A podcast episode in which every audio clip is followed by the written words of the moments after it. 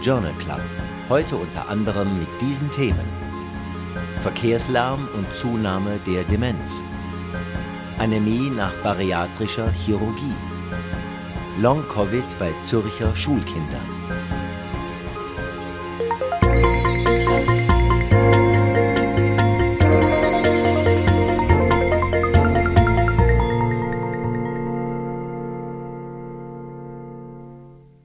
Folge wird unterstützt von der Aargauischen Kantonalbank. Bei der AKB sind Ärztinnen und Ärzte am richtigen Ort.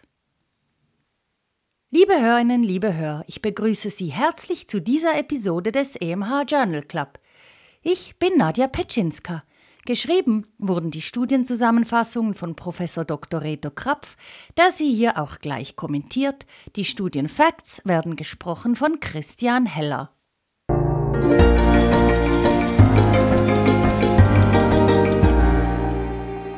Praxisrelevant.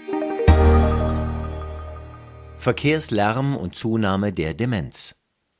Mehr als ein Achtel der Schweizer Bevölkerung bezeichnet sich als relevant lärmgeplagt. Dabei ist der Verkehrslärm eine der wesentlichsten Ursachen. Der motorisierte Verkehr hat an Dichte und an irrationalen, illegalen und technisch völlig unnötigen Lärmquellen zugenommen. Dazu kommen in Ballungszentren verdichtende Bauweisen, die die Brechung des ungebetenen Schalllärms vermindern.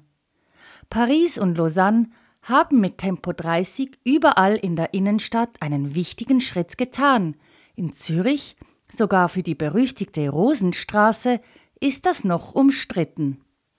Laut einer dänischen Studie mit knapp zwei Millionen Menschen im Alter von über 60 Jahren, exponiert über mindestens zehn Jahre, führte jeder Verkehrslärm, Bahn und Straße, laut Lärmkatastern, zu einer signifikant höheren Wahrscheinlichkeit an einer Demenz zu erkranken, vor allem Morbus Alzheimer. Spitzenwerte über 65 Dezibel und mittlere Lärmwerte über 55 Dezibel waren speziell starke Risikofaktoren. Kohortenstudien ergeben Assoziationen, keine direkte Kausalität. Aber angesichts der zunehmenden Größe des Problems sind Klärungen und Interventionen von nicht zu unterschätzender Wichtigkeit.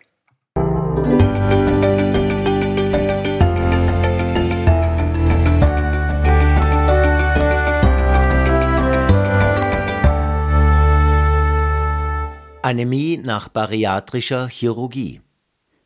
Dass nach bariatrischer Chirurgie ohne entsprechende Substitution Eisen- und oder Vitamin B12-Mangel bedingte Anämien auftreten, ist allgemein bekannt.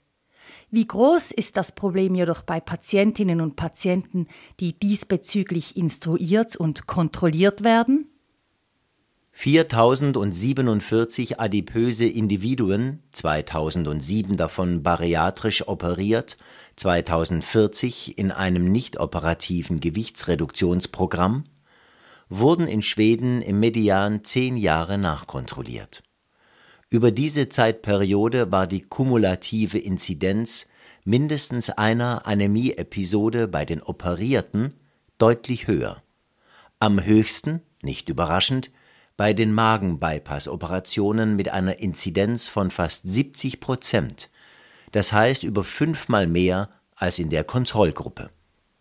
Die mittlere Hämoglobinkonzentration bei der Magen-Bypass-Gruppe lag bei Frauen und Männern chronisch etwa 10 Gramm pro Deziliter tiefer. Die Autorinnen und Autoren betonen die Wichtigkeit regelmäßiger Kontrollen und gesicherter Eisen- und Vitamin B12-Substitutionen. Eine interessante, unbeantwortete Frage ist, ob ein etwas tieferer Hämatokrit aufgrund der verbesserten Fließeigenschaften des Blutes und der verbesserten Sauerstoffaufnahme, dem sogenannten VO2, nicht auch positive Effekte haben könnte.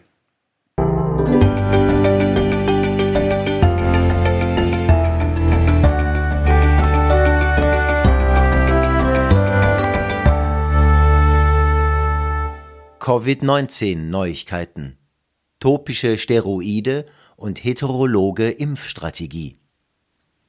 Mit inhaliertem Budenosid, zweimal 800 Mikrogramm pro Tag für 14 Tage, gelang es bei symptomatischen Patientinnen und Patienten über 65-jährig respektive über 50-jährig bei Komorbiditäten, die Zeit bis zur Symptomfreiheit zu beschleunigen.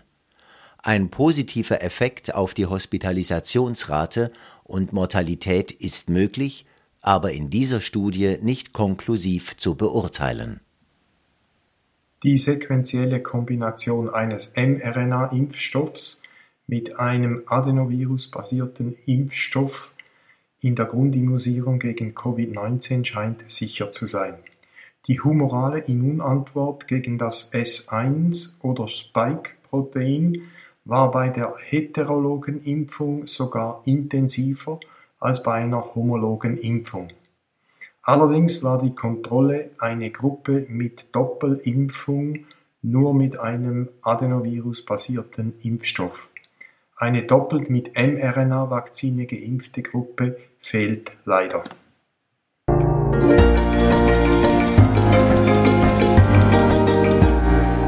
Neues aus der Biologie Ersatz oder Reparatur defekter Muskelgene. Nukleinsäuren oder andere Moleküle, die genetische Modifikationen bei Erbkrankheiten wie der Muskeldystrophie induzieren, sind vorhanden. Ein großes Problem ist aber die ineffiziente oder unselektive Aufnahme im Zielorgan. Durch In-vivo-Modulation Mausaffen eines Transportvektors Adeno-Associated Virus AAV konnten Viruslinien selektioniert werden, die in ihrer Hülle, dem Kapsid, Aminosäurensequenzen enthalten, die mit großer Effizienz an Skelettmuskelzellen binden können. Die In-vivo-Zufuhr dieser AAV war hochselektiv für Herz- und Skelettmuskelzellen. Unter anderem in einem Mausmodell der Duchenne-Muskeldystrophie konnte ein klinisch eindrücklicher Effekt auf die Skelett- und Herzmuskulatur nachgewiesen werden. Anscheinend können die bei Mäusen und Affen induzierten Viren in verschiedenen anderen Spezies angewendet werden. Diese Studie ist ein potenziell wichtiger Schritt für die bessere Behandlung kongenitaler Myopathien.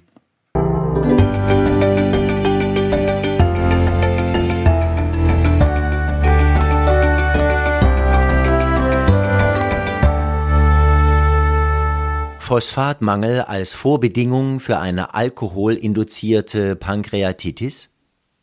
Warum eine Pankreatitis nach schwerem Alkoholkonsum nur bei einem Teil der Patientinnen und Patienten auftritt, ist unbekannt. Auch ist es schwierig, eine alkoholinduzierte Pankreatitis bei Tieren auszulösen.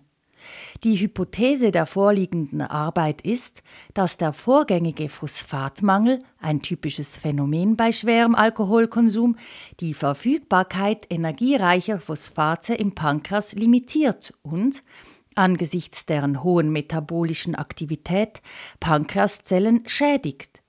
Bei Mäusen konnte in der Tat nur bei vorbestehender Phosphatdepletion eine Pankreatitis ausgelöst werden, während eine Korrektur der Phosphatdepletion sowohl präventiv wie auch therapeutisch sehr wirksam war. Die Daten sehen ziemlich eindrücklich und robust aus.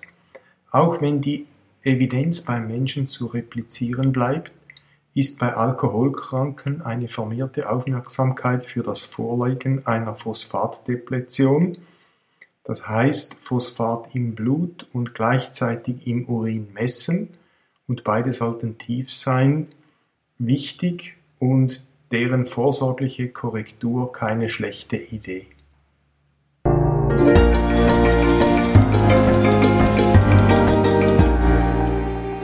Fokus auf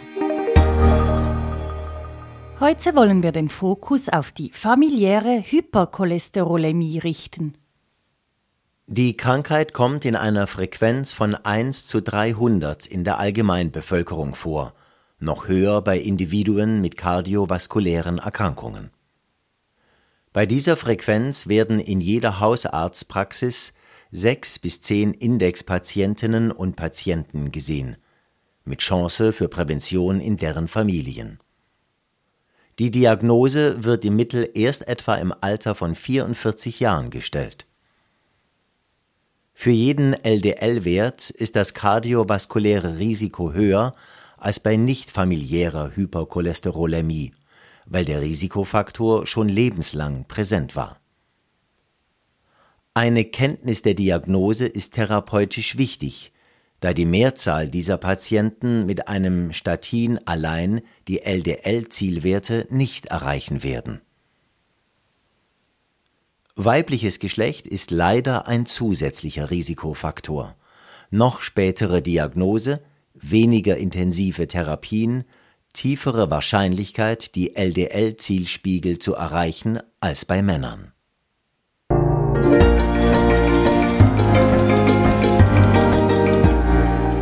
Immer noch lesenswert.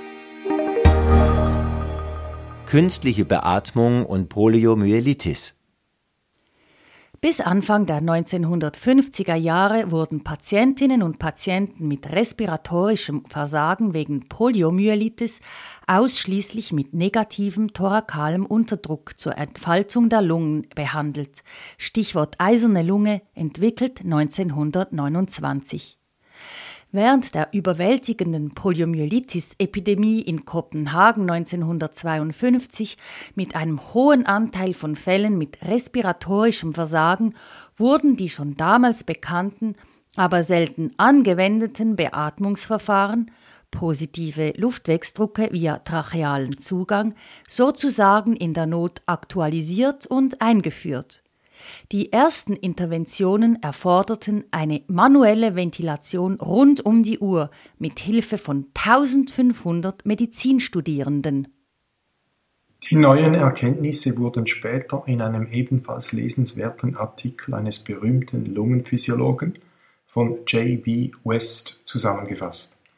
Diese sind in der Problematik um das heutige SARS-CoV-2-Atemnotsyndrom weiterhin relevant. West schildert auch in berührender Weise, wie durch spezielle Kommunikation mit einem an Poliomyelitis erkrankten elfjährigen Mädchen die Ventilation adaptiert werden konnte.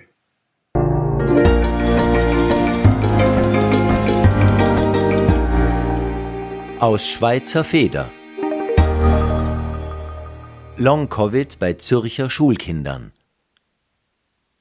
im Rahmen der Ciao-Corona-Kohorte wurden im Herbst 2020 seropositive Schulkinder im Alter von elf Jahren sechs Monate später nachuntersucht und mit einer adäquaten seronegativen Kontrollgruppe verglichen.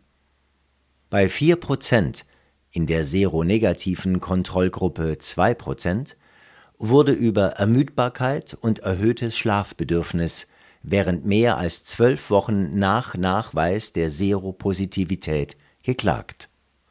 Andere Symptome wie Konzentrationsstörungen traten deutlich seltener auf.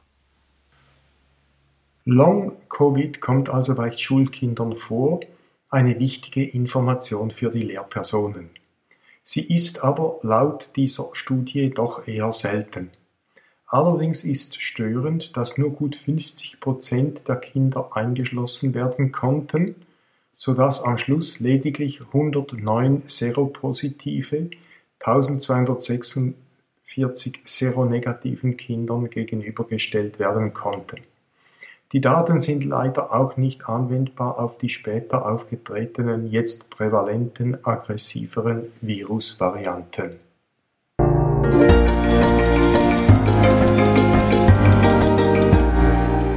Auch noch aufgefallen.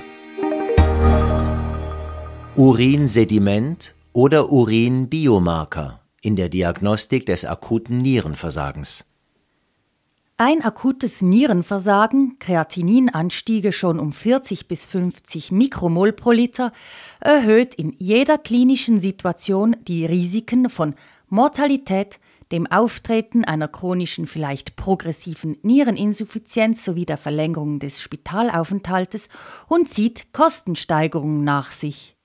Die schnelle Diagnose einer beginnenden oder bereits etablierten Nierenschädigung, insbesondere auch die Differentialdiagnose prärenal versus intrarenal und entsprechend schnelle Interventionen sind deshalb ambulant und stationär von zentraler Bedeutung. Eine Pro- und Kontradiskussion kommt zum allerdings antizipierten Schluss, dass sich beide ergänzen und notwendig sind. Dazu sind wieder erhöhte Anstrengungen in der ärztlichen Ausbildung der Beurteilung der Urinsedimente erforderlich. Die leider mit unattraktiven Akronymen versehenen, aber allesamt im Urin, also einfach zu messenden Biomarker, helfen in der Einordnung der Nierenfunktionsstörung. Dabei stehen verschiedene Proteine der renalen Tubuluszellen im Zentrum. Das NGAL auch Lipokalin genannt, und das Kidney Injury Molecule, das sogenannte KIM1.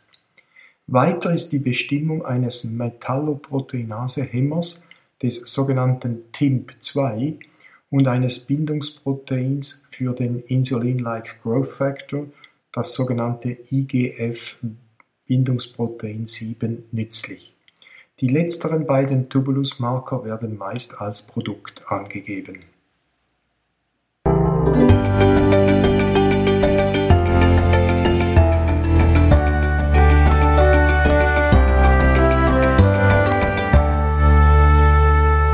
Vorhofflimmern bei Hyperthyreose, höheres Schlaganfallrisiko als bei Euthyreose.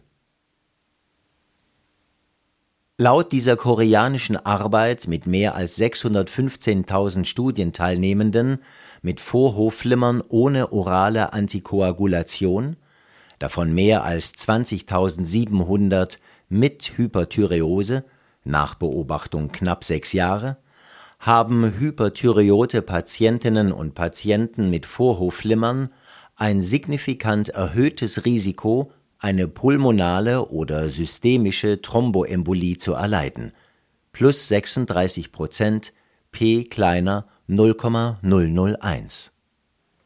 Der kausale Zusammenhang wird gestützt durch die Beobachtung, dass eine adäquate Therapie der Hyperthyreose das Embolierisiko hochsignifikant reduzierte mit einem P von weniger als 0,001 und einer Risikoreduktion auf 0,64.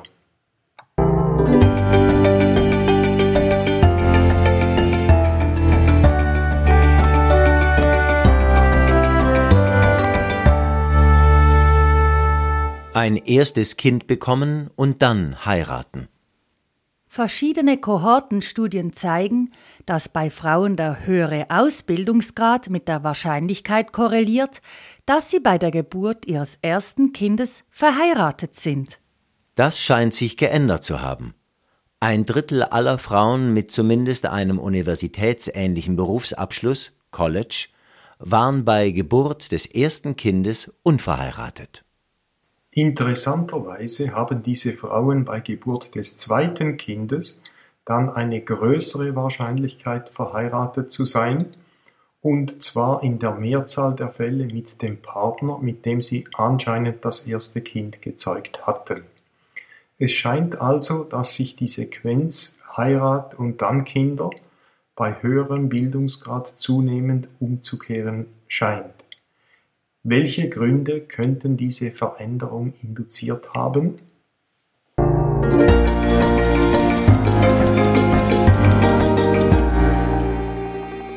Interview Dieses Interview wird unterstützt von der Aargauischen Kantonalbank. Von der Basisdienstleistung über den Kredit bis zum Private Banking – die Aargauische Kantonalbank ist nicht nur eine führende Universalbank für Privat- und Firmenkunden. Sie hat sich auch auf Ärztinnen und Ärzte spezialisiert und bietet ihnen eine breite Palette maßgeschneiderter Produkte und Dienstleistungen an. Egal ob im Hypotheken- oder Kreditbereich, ob Vermögensverwaltung, Vorsorge oder Finanzplanung, die Fachexpertinnen und Experten der AKB kennen sich mit der Materie aus. Aber viel wichtiger noch, sie sprechen ihre Sprache. Bei der AKB sind Ärztinnen und Ärzte am richtigen Ort. In dieser Episode ist Patrick Küng zu Gast bei uns im EMH Journal Club. Herr Küng leitet den Bereich Firmenkunden und Institutional Banking bei der Aargauischen Kantonalbank. Herzlich willkommen, Patrick Küng. Guten Tag. Ich möchte gleich zu meiner ersten Frage kommen. Die Aargauische Kantonalbank ist eine Universalbank für Privat- und Firmenkunden. Jetzt drücken Sie die Zielgruppe der Ärztinnen und Ärzte in Ihren Beratungsfokus. Was sind die Hintergründe dafür? Ärztinnen und Ärzte waren für die Aargauische Kantonalbank schon immer willkommene und wichtige Kunden. Im Rahmen unseres Strategiereviews haben wir aber zusätzlich als Vision definiert, uns als die Bankenpartnerin Nummer eins für Ärztinnen und Ärzte zu positionieren. Entsprechend haben wir uns fundierte Überlegungen angestellt, wie wir unsere Kundendurchdringung in diesem Segment fokussiert weiter steigern können. Was unterscheidet nun aber eine selbstständige Ärztin oder einen selbstständigen Arzt in Sachen Bankingbedürfnisse von zum Beispiel einer Bauunternehmerin oder dem Gründer eines Start-ups? Grundsätzlich haben selbstständige Ärztinnen und Ärzte unternehmerische Gene und der Drang, den Drang nach unternehmerischen Freiheiten, wie Personen in anderen Branchen auch. Sonst würden sie sich nicht für die Selbstständigkeit entscheiden. Sie haben aber im Vergleich zu anderen Berufsgattungen immer eine lange akademische und intensive Ausbildung hinter sich und fokussieren sich auch nach dem Schritt zur Selbstständigkeit sehr gerne auf ihre Fachkompetenz, nämlich die Medizin. Wir treffen bei der Ärztegruppe oft auf Menschen, welche gerne für betriebswirtschaftliche Themen, zu welchen auch unsere Bankangelegenheiten gehören, an Vertrauenspersonen delegieren. Und genau hier wollen wir mit unserem spezialisierten Betreuungsansatz für Ärztinnen und Ärzte anknüpfen. Über diese Delegationsmöglichkeit ist sicher manch eine oder einer sehr glücklich. Die Gründung einer eigenen Praxis, die Vermögensverwaltung oder dann auch die Pensionsplanung. Je nachdem steht man an einem anderen Punkt in seiner beruflichen Karriere. Was bietet die AKB da konkret an? Wir können selbstständige Ärztinnen und Ärzte auf ihrem gesamten Lifecycle mit unseren Bankdienstleistungen einen effektiven Mehrwert schaffen. Der Einstieg erfolgt oftmals über unseren AKB Praxiskredit für die Eröffnung oder Übernahme einer Praxis. Später beispielsweise bei der Realisierung des Eigenheimwunsches bei wichtigen Vorsorgethemen wie der Pensionskassenberatung oder der individuellen Finanzplanung, bei Anlagethemen und gegen Ende der Selbstständigkeit bei der Initialisierung und der Begleitung der eigenen Nachfolgeplanung. Also eine ganz allumfassende Betreuung, die Sie da anbieten. Wie mir erklärt wurde, hat man als Kunde oder Kundin eine persönliche Ansprechpartnerin oder einen persönlichen Ansprechpartner bei Ihnen. Wie haltet sich das Expertenteam für Ärztinnen und Ärzte bei der AKB thematisch fit? Ja, Ihre Aussage ist richtig. Wir haben in all unseren Marktgebieten Ärzteexpertinnen und Experten definiert. Diese sind jeweils im Tandem unterwegs, eine Fachperson auf der Finanzierungsseite und eine Fachperson im Vorsorge- und Allfinanzbereich. So können wir die regionale Nähe sicherstellen, professionalisieren aber gleichzeitig die Beratungskompetenz auf die Bedürfnisse dieses speziellen Kundensegments. Unsere Expertinnen und Experten besuchen intern wie auch extern maßgeschneiderte Weiterbildungen, teilweise sogar gleiche Seminare wie Ärztinnen und Ärzte, welche auf dem Weg der Selbstständigkeit sind. Beispielsweise denke ich da an die Seminare von FMH Consulting. Unsere Ärzte-Spezialisten kommunizieren somit auf Augenhöhe mit unseren Kunden und erkennen gleichzeitig die Merkmale und Anliegen dieses Kundensegments. Bei der AKB hat man somit nicht nur eine persönliche Ansprechperson, sondern gleichzeitig eine Person, welche die gleiche Sprache spricht wie die Ärztin oder der Arzt. Wie finde ich nun aber meine richtige Ansprechperson? Ja, das ist äh, relativ einfach. Äh, gehen Sie auf unsere Homepage akb.ch/medic oder natürlich, wenn Sie schon jemand von uns kennen, über den bestehenden Kontakt bei der Aargauischen Kantonalbank. Wir werden Ihnen diesen Link natürlich in unseren Show Notes bereitstellen. Nun zu meiner nächsten Frage. Welche Dienstleistungen oder Produkte sind für unsere Zuhörerinnen und Zuhörer besonders interessant? Wie ich vorher schon gesagt habe, bieten wir eigentlich äh, die ganze Produktepalette auf dem gesamten Lifecycle an. Und entsprechend ist unsere Produkte- und Dienstleistungspalette für Ärztinnen und Ärzte über den gesamten Lifecycle nutzenstiftend und kompetitiv. Dies immer verbunden mit der persönlichen Note und der hohen Serviceorientierung unserer Expertinnen und Experten. Speziell hervorheben kann ich an dieser Stelle vielleicht unseren, unsere professionelle und maßgeschneiderte Finanzplanung, aber auch unseren AKB Praxiskredit für die Praxisübernahme oder für Investitionen in neue Geräte oder Einrichtungen. Gibt es bei der AKB auch Spezialangebote, von denen Ärztinnen und Ärzte profitieren können? Ja, beispielsweise bei unserem AKB Praxiskredit bieten wir derzeit und während den ersten zwölf Monaten eine Vergünstigung von 50 Prozent auf dem Zinssatz an. Dies im Sinne einer Anfangsunterstützung auf dem Weg zur Selbstständigkeit. Für Ärztinnen und Ärzte ist auch das Thema zweite Säule relevant, also die Pensionskassenberatung. Wie gehen Sie in diesem Bereich vor? Wir haben auch hier das Bestreben, die optimalste Anschlusslösung für unsere Kundinnen und Kunden zu evaluieren. Zuerst ermitteln wir gemeinsam mit unseren Kunden die jeweiligen Bedürfnisse und definieren das hier zur Verfügung stehende Budget. Bei den später zur Ausschreibung eingeladenen Vorsorgeeinrichtungen handelt es sich um passende Sammel- oder Gemeinschaftsstiftungen oftmals bereits spezielle Verbandslösungen. Und auch bieten wir spezielle Lösungen wie beispielsweise 1a-Pläne an. Arbeitet die AKB als Dienstleisterin in diesem Sektor eigentlich unabhängig?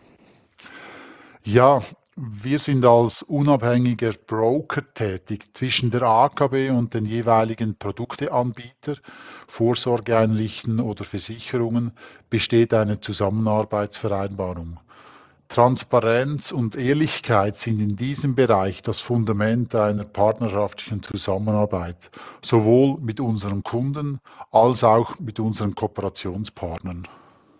Qualität und Ehrlichkeit wird also groß geschrieben. Nun zu einem weiteren Punkt.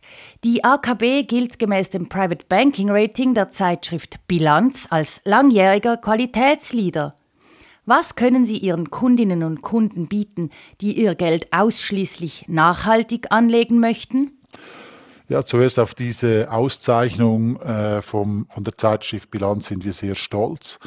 Und in unserer Vermögensverwaltung wie auch bei den eigenen AKB-Portfoliofonds erfolgen sämtliche Anlageentscheide ausschließlich nur auf unseren definierten Nachhaltigkeitskriterien. Nachhaltigkeit im Anlagebereich ist somit wirklich sichergestellt. Aber uns ist eben auch eine nachhaltige Partnerschaft mit unseren Kunden über den gesamten Lifecycle sehr wichtig. Nun komme ich noch zu meiner letzten Frage. Nach einem erfüllten Arbeitsleben schließt man die eigene Praxis nur ungern. Viel lieber würde man sie und die vielfach langjährigen Beziehungen zu den Patientinnen und Patienten in kompetente Hände übergeben. Natürlich geht die Regelung einer Unternehmensnachfolge selten schnell über die Bühne. Wie unterstützt die AKB spezifisch Ärztinnen und Ärzte dahingehend? Ja, wie bei jedem anderen Unternehmen auch ist die Nachfolgeregelung fast das wichtigste Projekt in der ganzen Unternehmerkarriere. Leider wird dieses Thema, wie Sie es angesprochen haben, äh, aber viel zu oft verdrängt oder eben nicht frühzeitig angepackt. Und genau hierfür braucht es die richtigen Partner, nebst genügend Zeit. Das Thema Unternehmensnachfolge ist äh, bei der Aargauischen Kantonalbank seit längerem ein Steckenpferd. Unsere Nachfolgeexperten können auch Ärztinnen und Ärzte in diesem Prozess eng begleiten und gleichzeitig weitere externe Fachexperten mit ins Boot nehmen. Wir stellen unseren Kundinnen und Kunden sehr gerne unser Partnernetzwerk zur Verfügung. Wie so oft im Leben führt nicht eine Einzelleistung zum besten Resultat, sondern eben die Teamleistung. Patrick Küng, herzlichen Dank für diese interessanten Ausführungen und für dieses Gespräch. Sehr gerne und wir würden uns natürlich sehr freuen, mit möglichst vielen Zuhörerinnen und Zuhörern in Kontakt treten zu dürfen. Nehmen Sie doch diese Chance und testen Sie uns. Dieses Interview wurde unterstützt von der Aargauischen Kantonalbank.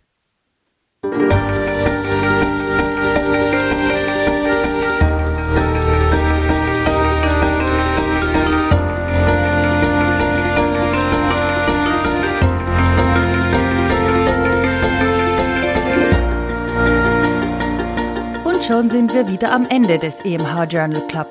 Schön, dass Sie mit dabei waren. Wenn Ihnen unser Podcast gefällt, dann abonnieren Sie ihn, damit Sie auch keine Folge verpassen. Sie finden den Podcast unter EMH Journal Club überall dort, wo es Podcasts gibt. Auch würde uns freuen, wenn Sie unseren Podcast weiterempfehlen. Die nächste Episode erscheint am 27. Oktober. Bis dahin, machen Sie es gut. Diese Folge wurde unterstützt von der Aargauischen Kantonalbank. Bei der AKB sind Ärztinnen und Ärzte am richtigen Ort.